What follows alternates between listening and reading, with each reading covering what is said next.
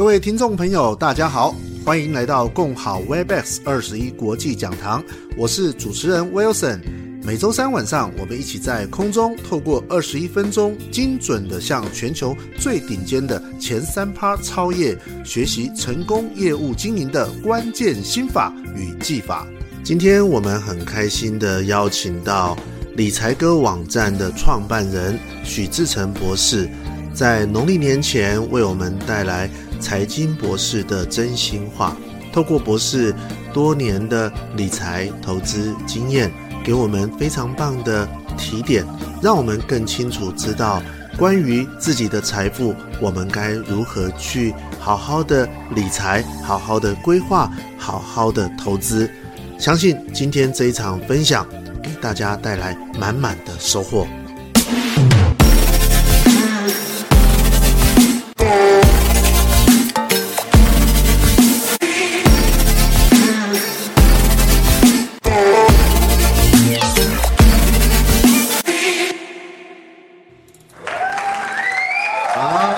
热情的掌声，是的，欢迎各位来到共好 Webex 二十一国际讲堂，我是主持人 Wilson，跟大家问声晚上好，好，啊，而且美好，是的，非常开心，开心哦，也很高兴能够在呃即将呃过农历年前的这个星期三的晚上。呃，我们能够在春节来临之前，能够在今天晚上聆听，呃，一直以来长期提供给我们许多丰盛财经知识以及实务运用的这个很好的生活议题的我们的许志成博士，那么在今天晚上为我们带来二零二三年的财经博士的真心话。好，那为什么会有今天晚上这一堂课程呢？要非常感谢。博士在这个二零二二年的这个财经讲讲堂的这个十二月份的课程当中，他提到说，如果有机会，他要跟大家来分享一下，那么过去以来到现在，他自己很多在内心面对理财投资，他内心的一些心得跟想法。各位，这些平常我们是听不到的，而今天晚上可以听到这样的一段分享，真的非常感谢博士特别无私的。加码分享给我们所有热爱学习的朋友。那么，所以在今天晚上，我们共好 Webex 二十一国际讲堂，真的非常开心，可以请到博士来为我们来做这样子的一个分享，如何从超级赌徒 变成超级保守。而迈向财富自由的道路当中，所以在今天晚上，我们有一个小时的时间，可以好好的来聆听我们的志成博士，那么他的内心的真心话。而在一开始哦，有一个非常重要的这个破题的题目，就要来请教我们的这个博士啊。而且各位知道吗？这个破题的题目啊，我还特别帮他准备了。背景音乐为什么？因为这个第一题呢，就是这个要分享一下这个少年股神的这个风光岁月。各位，主题音乐出来，各位掌声就要出来。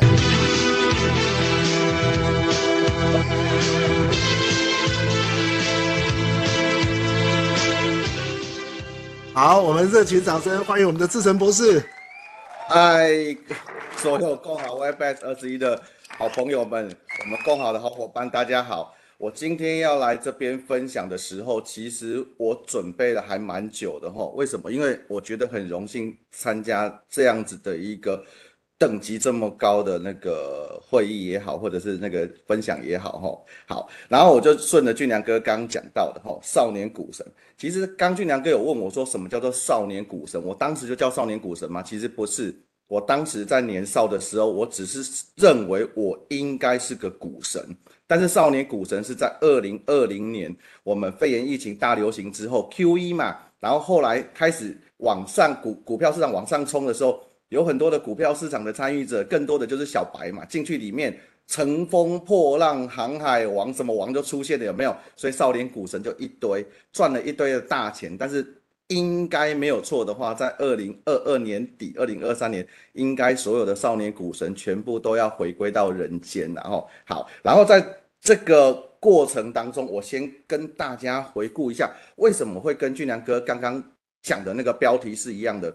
我以前是非常的好赌哦，我一天如果没有去赌股票的市场的那个那个股价的时候，我会受不了。甚至我早上赌完之后，我下午还要继续赌，我继续找我的好朋友跑到泡沫红茶店去去叼那个十三只，每一天都在做这种游戏。好，那为什么我会有这样子的那个动机跟这样子的一个那个那个那个那个想法？一天都要赌呢，这就要回顾到我小时候。哈，我小时候其实国小六年级的时候，六年级之前我家的状况还算不错。哦，因为我爸我妈我爸我妈其实是在我们家的工厂哦，就是我们家自己有工厂，所以那个时候状况好的时候，我们家小时候生活还算不错。但是六六年级的时候，公司被倒了。哈，公司被倒了之后，我们那个时候就经历了一段还蛮长时间的那个叫做。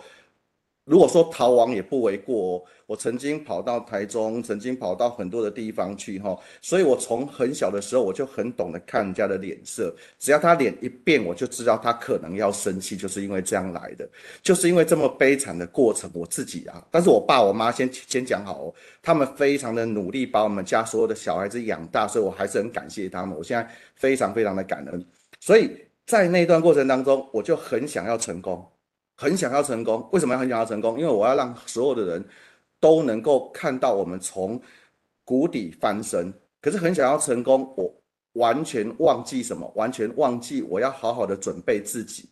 所以呢，有机会我就去冲，有机会我就去冲。好，所以我在大学的时候，我尽可能的跑去打工，打工就赚到钱。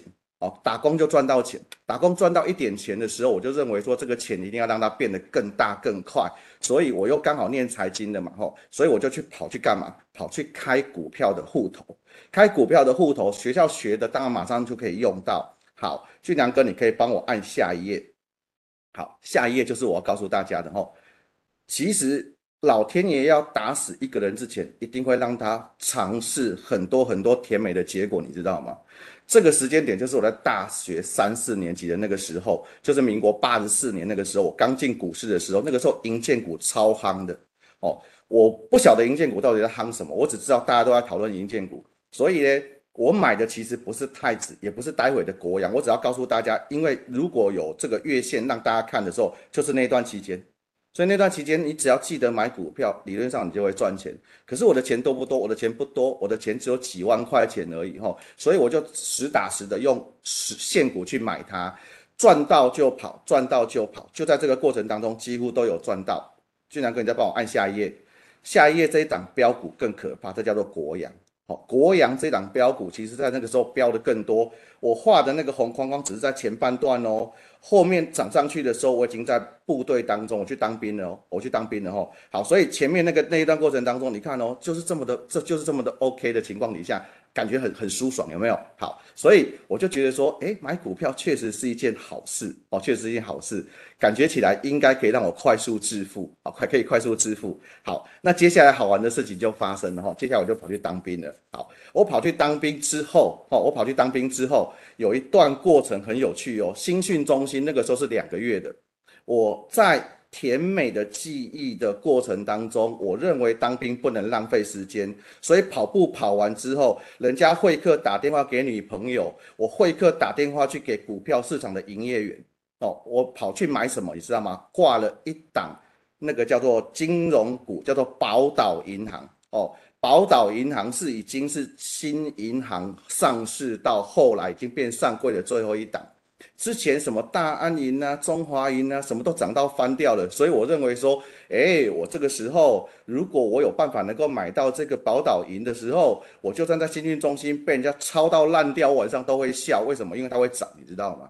好，所以我挂了第一天涨停板没有卖到，没有买到。其实我的心里是高兴的，因为就我过去的经验，只要涨停板锁死的股票，如果你没有买到，隔天一定还会再涨。所以我第二天继续挂，还是没有买到。第三天挂，哇，终于买到了二十四块钱，我都还记得。结果我很开心的继续去跑步，继续做伏地挺身，汗流的跟什么一样。但是我心里是踏实的，因为我觉得我应该赚翻了。但是悲惨的事情发生，我之后再也没有看过这个价格。天哪，历史高价出现了。后来跟人家聊天的时候，他才那个那个以前证券公司的那些所谓的主管，他跟我讲说。啊，你现在没去买，你去买这间宝岛宝静的岛，你去弄呀？哦，我心里想说，哎、欸，有可能哦，真正会倒呢。结果后来我完全就不理他了，因为他的股价一直掉，一直掉，一直掉，一直掉，一直掉，掉到后来呢，我完全都不再去看他了。我完全不再去看他之后，连我的证券公司都被卖掉，我都不知道。所以呢，我只会寄到宝岛银行寄给我开会通知的股票，从来没有发过任何一串一块钱股利。直到两三年前，我才知道哦，原来我们家的宝岛银行早就换成日盛银行了，中间已经减资了。减完资之后，前一阵子哦，才说又被富邦金控买走。你知不知道，我原本买的两万四千块的股票，在民国八十五年多的时候，五十年啊，八十五年底的时候，两万四现在值多少？你知道吗？我绝对不会卖它，它是我的传家宝，身价四千多块。谁告诉我说股票长期投资一定会赚钱？屁呀、如果你买到芭乐股，你买到那种老板不晓得在干嘛的股票，赔钱都赔死你。所以我那个绝对不会卖，我一定要把它拿来当传家宝，以后说说说出去，起码我到外面分享，说不定还可以赚个讲师费，把它赚回来。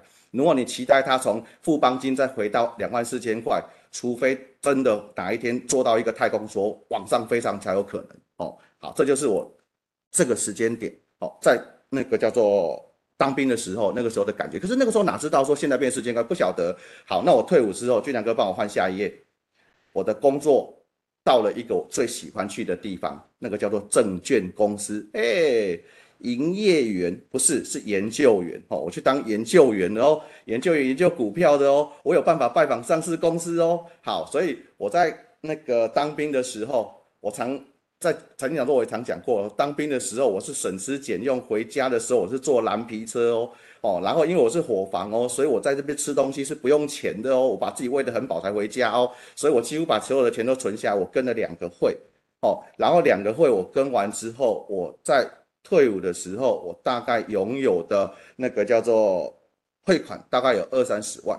然后再加上我妈妈那个时候刚退休，我妈刚退休，因为她做了一辈子的作业员嘛，因为我们家自己开工厂的，所以她做了一辈子的作业员，其实薪水也拿得不多，所以她的退休金很少，二十几万。所以拿完之后，我约莫大概快要五十万的那个本金下去进去进去里面开始杀进杀出。好，那你看到这一张图，我中间框起来的黄色，这个的左手边我用红色箭头指上去的那一块。就是我当研究员的时候的股票市场的行情，哎，你不要小看它哦，底下是什么六千多点，上面是接近一万点，所以这是大行情。所谓的大行情，就是你只要记得买股票，你一定会赚钱哦。所以那个时间点，我就常常就跟我妈讲说，你肯定叫巴菲特呢，我够厉害呢，吼哦，超盘超盘加厉害。好玩的事情发生了，我在里面一赚到钱之后，我越来越贪心，越来越贪心的结果就是什么？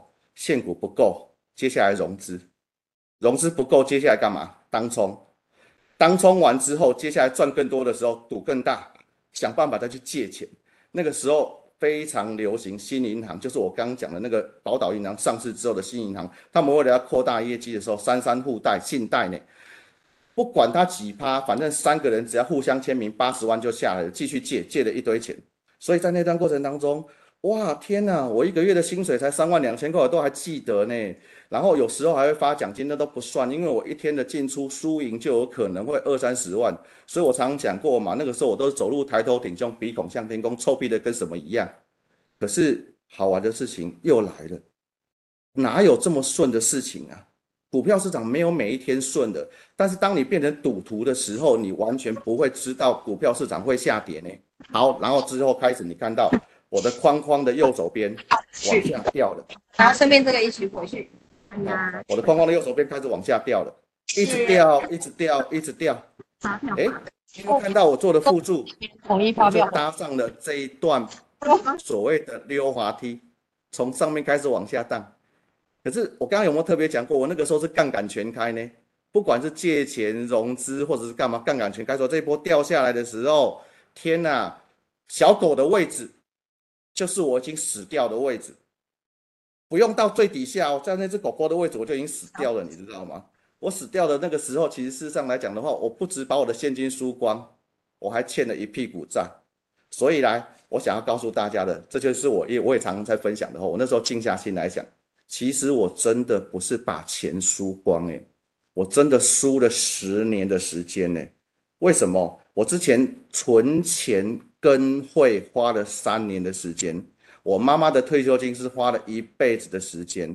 可是那个时间点，我不止把他们的钱输光，我还欠了一屁股债。后来算回来之后，我真的不没有骗大家，历经七年还钱，灾后重建前后加起来十年的时间。所以在这段时间当中，我非常的痛苦。我痛苦什么？我痛苦说，我为什么要让自己这么的冲，一直这么的这么这么让让自己去变成是一个很疯狂的赌徒？俊良哥，你帮我按下一页。嘿，好，所以来了这个时候。俊良哥你，你你刚刚我们在这个地方，你应该就想要问我下下一个问题了吧？这个问题就是说我到底悟出什么，对不对？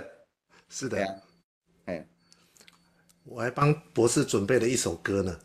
对，我就知道你一定要问我说，刚刚那一段时间完之后我会怎么办？我悟出什么道理？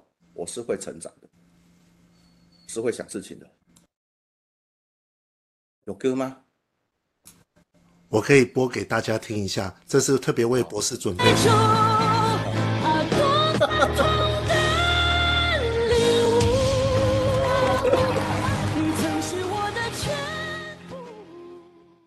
好，我应该可以把博士的心声说明出来了。帮我按下一页。对，哎，刚刚那个东西我讲的笑笑的，拜托我那时候我的泪都流干了，你知道吗？都不晓得眼泪是什么东西的呢。我万念俱灰的时候悟出的真理，你听我说说看。我整理的这几条，第一个人性是什么？人性就是什么？人性就是很一开始很勇于尝试。当你尝试得到了正面的结果的时候，你就会自满。自满还好哦，自满是非常的有自信哦。然后接下来就开始会贪。刚开始贪的时候，你还不晓得你是贪。哦，然后如果在贪的过程当中，那再再让你赚到的时候，你的自满会升级到自负。当自负的时候，你的耳朵全部都盖盖子，听不下去了，你只只会觉得这全世界只有你最棒棒。然后接下来会更贪，更贪，更贪，更贪，你就会无所不用其极的想办法干嘛？进去里面再去赌一把。假设赌到了，你真的已经是无可复加的贪。如果赌不到的话，你还不相信你是笨蛋，你还是觉得是你是很厉害，然后最终就会招致于毁灭。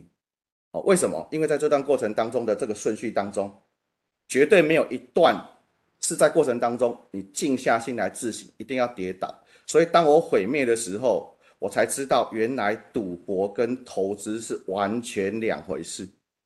赌博跟投资是完全两回事，完全两回事。好，为什么叫做赌博跟投资完全两回事？而且是百分之九十九的人，我就认为是赌博，你知道吗？这是股票市场当中的散户，就是韭菜。我们常常听到巴菲特，你听我说一段巴菲特的故事哈。我不是那个时候领悟到的，但是我很清楚的知道巴菲特在搞什么，是最近才开始的，说，所以我回过头，什么叫做赌博？什么叫做投资？好，我们最常听到巴菲特都会说一些非常有有意义的名言嘛，对不对？正面的人都会很想学习他，负面的人都会说成功的人说什么都是香的，有没有？但是巴菲特超屌的一个地方在什么地方？他在真的在投资。我们先把时间点倒回到二零二零年哦，我用这个例子很熟悉，大家就知道他有什么叫做投资哦。二零二零年肺炎疫情爆发的时候，全世界都不晓得怎么面对未来，因为干嘛？封锁、封锁再封锁，所以所有的经济活动停了之后，每个国家的政府都吓死。每个国家的政府吓死了，诶，这个经济继续下去会中风呢，对不对？因为所有的钱都不流了嘛，所以每个政府都开始降息、降息、降息，QE、QE、QE，有没有？降息、QE，想办法要让这个整个钱变成是活水，让它转起来，确实真的转起来了哦。所以在大家都还在家里封锁看 Netflix 打电动的同时，股票市场开始跑了，债券市场开始跑了，所以巴菲特马上意识到一点。虽然他在三月份才讲过一句，他一辈子看过四次熔断，但是在他八月份的时候，他悟到了一个道理，什么道理呢？当 QE 降息钱一放出来的时候，接下来通膨就开始会严重。当通膨一严重的时候，好玩的事情就发生了，必要花的东西一定会越来越贵，吃的会越来越贵，油会越来越贵。所有的那个叫做柴米油盐酱醋茶肯定会越来越贵，肯定的嘛，对不对？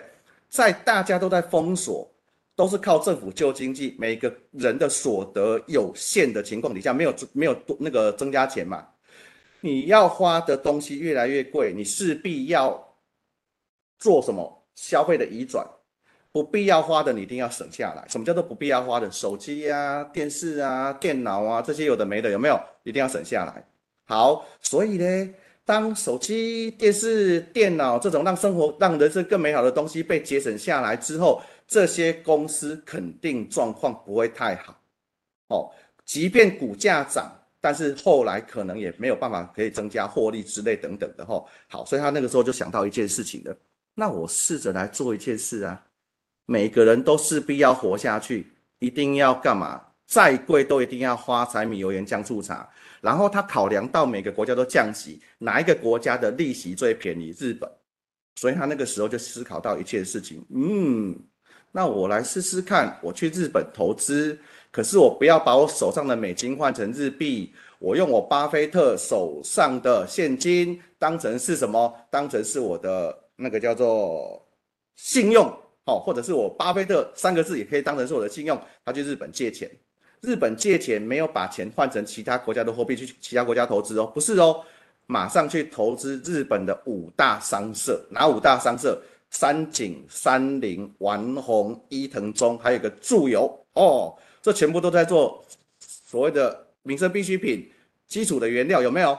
好，一投资下去的时候，一开始大家也觉得傻眼，奇怪，你为什么会做这些事情？结果呢，才过了一年多，到二零二二年底的时候，大家看到巴菲特神的地方在哪里？有没有？因为他已经很清楚的知道，两到三年后。有可能会发生什么样子的情况，所以呢，他在非常低迷的时候，他就进去投资了。二零二二年，他的五大商社最少六十趴，最多已经获利一倍，这叫做投资。了解这个意思吗？对不对？那我以前的投资是什么？我以前的投资神经病，我在赌福报啦。什么叫赌福报？今天买，明天卖，拜托，赢的越多，福报用的越多，之后就要干嘛？之后就要惨了，你知道吗？所以投资跟赌博完完全全两回事。我后来发现，跟我们一跟我当时在一起的那一群人，其实根本就是赌徒啊。回顾我在股票市场那个时候，所有的好伙伴，包含同事，包含谁谁谁，其实现在大多都卸甲归田，甚至连股市文人都不见了嘛。吼，好，那接下来我还悟出什么？我还悟出了另外一个，想要当一个成功的投资者，一定要有本事。这个本事就是你不是在那个地方看线猜图，不是，而是你真的要有远见，收集很多的资讯，预判未来可能的趋势之外，后面那句话更重要，你一定要有一桶金。哦，这一桶金超重要的，没有那一桶金，你要用你手上的一块变十块，变成一百块，那是非常困难的。你设法累积到一桶金之后，再从这一桶金往上，一定是很很 OK 的。好，那第四个真理是什么东西？我第四个真理是我为什么会从赌徒变成超保守的？我终于意识到一点，我念财经的。我也在那个证券公司，算是跟金融相关机构在在那个地方做事情。我认为没有理由让自己在前面辛苦赚钱，结果把钱放到一个一直会漏水的保险箱里面，你知道吗？讨钱探个变体，后边老个变体，神经病！我就告诉我自己，这个是神经病的行为，你知道吗？所以，我如果要做理财的话，我一定设法要达到一个目标。尽可能的不要让我赚来放到保险箱的本金漏水，最少最少要维持到这样，再想办法让这个本金能够往上增加，往上增加，这个才是一个最好最好的一个结果哦，最好最好的一个结果哦，所以我觉得这超重要的哦，好，所以这个就是我在万念俱灰当中悟出的真理是什么？OK。哦，真的，听完博士讲的这一些，雪人真的也是真的超有感的。我真的发现啊，书真的很多呃朋友或者是客户，他们真的都觉得说，哎，我是投资理财，可是好像都是在赌博。而且雪人也有一个一模一样的经验，就是真的，人家说什么我就跟着跟着去投资，呃呃，赌什么不能说投资是赌什么，对，到最后呢。真的真的就真真真的就像就被呃跟韭菜一样就被割了。所以真的是现在要要当一个成功的投投资者之前，真的是要有本事。最重要的，你真的要有一桶金。博士，我说的对吧？一定是这样的，没有那桶金不行。嗯嗯嗯，是。所以在这里面，博士刚才所提到的，真的每个人赚钱都非常的辛苦，所以没有理由让我们辛苦赚来的钱。放到一个漏水的保险箱。好，博士其实在这个部分给我们做一个很好提点，而且从刚才的这个股票的这个变化里面，其实博士也告诉我们，让我想到这个投资之父啊，呃，这个邓普敦他曾经说过的一个名言，他说：“行情总在绝望中诞生，在半信半疑中成长，在憧憬追随中成熟，在希望热络中毁灭。”好，我想这就是许多有投资经验的人，呃，曾经所经历过的一个心路历程。好，那透过博士这样子的一个分享，我想要这个请博士来帮我们分享一下。那今天要告诉我们什么样的真心话呢？好，要告诉大家的真心话，我们先来看一下我下面准备的这一句哈。其实我一直很不想要爆雷。但是大家一定吼，我在财经讲这一次的财经讲座也有跟实体财经讲座有跟大家讲说，如果大家过年有空的话，假设你们还没有看过《财阀家的小儿子》，不管你怎么去看哦，不管用什么方法，你就去把它看完，我相信大家一定会非常的有感觉。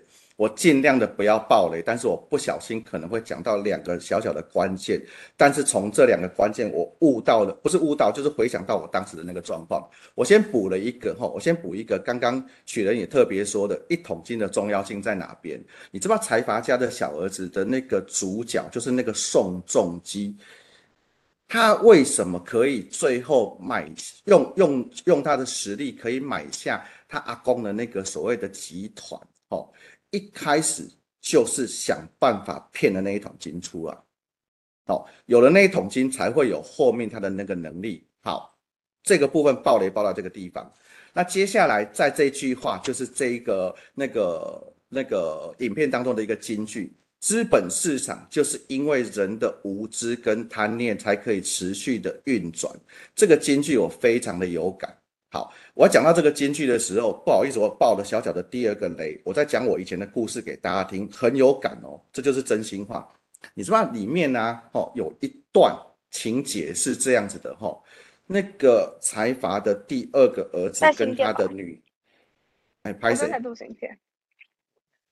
哦，OK 哦，好，财阀的第二个儿子跟他的女儿，哦，跟他的女儿，哦，就是那个阿公的那个二第二个儿子跟他的女儿。哦，他们在过程当中曾经有一度被骗，因为他们两个智商其实事实上来讲到不够高，只是因为他们的出身好，他们前一辈子修的那个那个福报可能比较高，所以去生在他家哦，所以笨笨的。然后有一个过程，就是有一档股票叫做 New Data，它从一块钱涨到三十块，这个是预知的。好，先讲预知的，我就不讲它为什么是预知的。好，所以呢。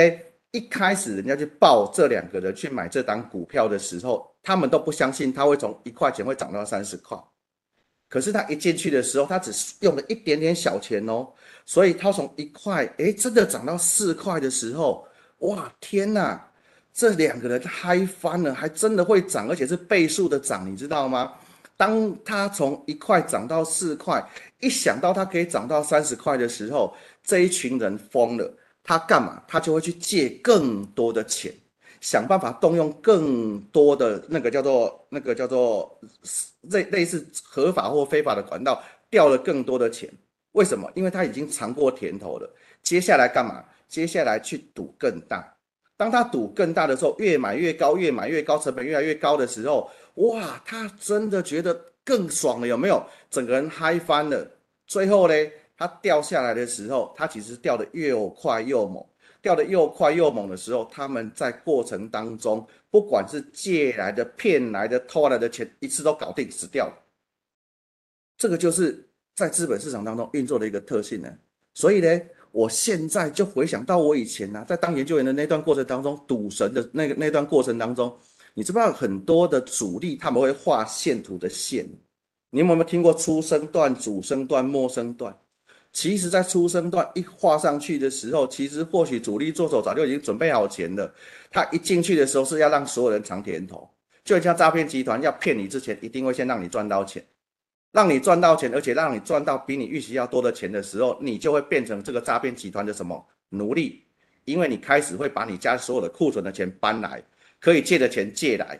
可以去怂恿别人偷来的钱全部都骗来，这是第二次往上涨的过程当中，越看越多，你越兴奋，越兴奋，你就去掉更多的钱。那个时候很多的钱根本就已经不是你自己可以控制的钱，有很多都是负债来的。